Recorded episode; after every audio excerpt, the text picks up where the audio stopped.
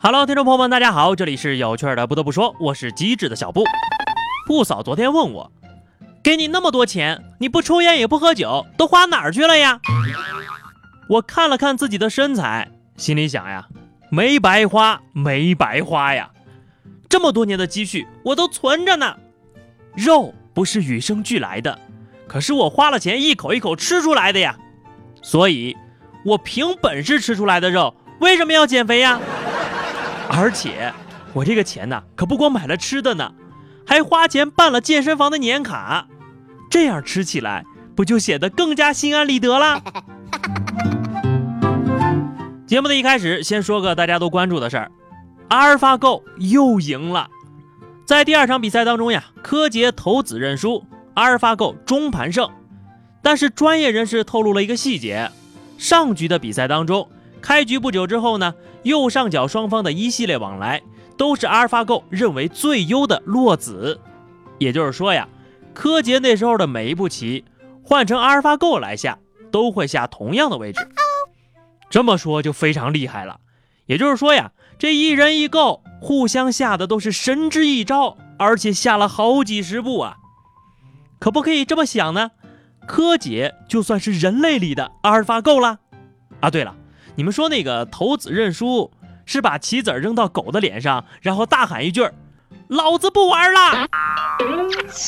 昨天呢，这个阿尔法狗的创始人连发了两条推特，一条来自比赛期间，根据阿尔法狗的评估，柯洁正处于完美的比赛状态；第二条发自赛后，夸赞正是柯洁推动了阿尔法狗突破极限。脑补了一个萌萌的画面啊，阿尔法狗摸着柯洁的头说。小伙子下的不错，这是一个值得收藏的人类。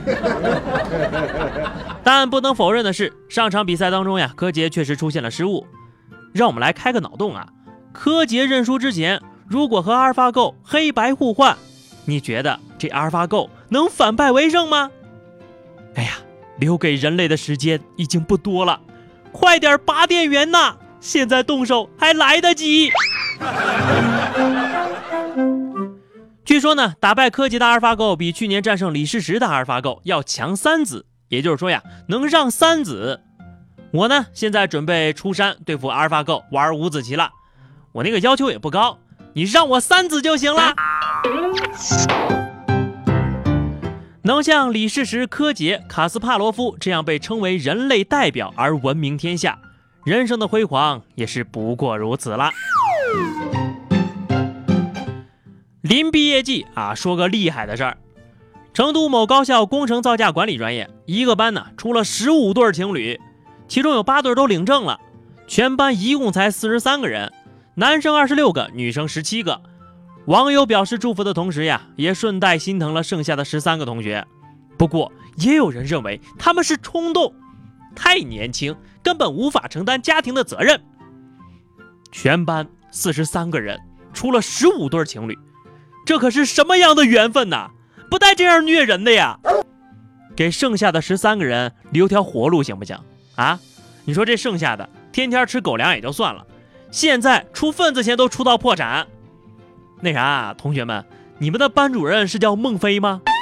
我建议将这个班呢评为全国肥水不流外人田先进班集体。同学们呐，说好的要一起到白头哟，不然分了手。参加同学会会很尴尬的呀。有人毕业成群结队，有人毕业呀形单影只。浙江农业大学暨阳学院出了一张很特殊的毕业照。这毕业的照片里呢，只有一个学生穿着学士服坐在中间，身边却围着一排老师。也就是说呀，这大学四年这个专业就他一个人学。他说呀，这四年来他从来没有逃过课。一个人的毕业照，一个人的课堂，我就问你，你想怎么逃课啊？不过呢，还是有点羡慕他的，这朋友应该就是全中国交学费性价比最高的学生了吧？每一节课都享受一对一的 VIP 待遇，而且每回考试呢，还都是全专业第一名。同学呀，恭喜你毕业了，再也不用想着逃课了，因为没课可上了。也恭喜你即将进入悲催的。搬砖生活。问大家个问题啊，你敢裸婚吗？咱们国家的裸婚呢，就是三无：无车、无房、无积蓄。那国外的裸婚可就刺激了。说在外国，一对祖父母级别的新人举办了他们的婚礼。五十四岁的新郎大爷来自英国，四十七岁的新娘大妈来自纽西兰。这俩人呢，凑一对儿，孙子都六个了。按理来说呢，岁数不小了，应该行事稳重呀。没想到人俩人是网恋认识的，网恋仨月见了面，随后在澳洲举行了一个别开生面的裸体婚礼。真裸婚呐！老夫妇二人。赤裸身体举行了婚礼，由于家里人都觉得太尴尬了，不敢出席。一对新人呢，最终在一批陌生人面前完成了婚礼。我的关注点是，你说这俩人岁数都跟我爹妈差不多，人家都六个孙子了呀！我要对裸婚有个新的认识了，这个呀才叫坦诚相见。没点身材，参加婚礼都没资本。最后呢，问个严肃的问题，有没有懂外国法的网友啊？啊？确定这不属于聚众淫乱吗？你们啊，都小心被带走去打毛线。说是在巴西里约热内卢有一座监狱，里面啊关押着大量的重刑犯，都是因为谋杀、贩毒、走私、抢劫等罪名进去的。监狱长呢却颁布了一条规定，只要重刑犯们愿意帮忙织毛衣，织三天就能够减去一天的刑期。五大三粗一群人呐。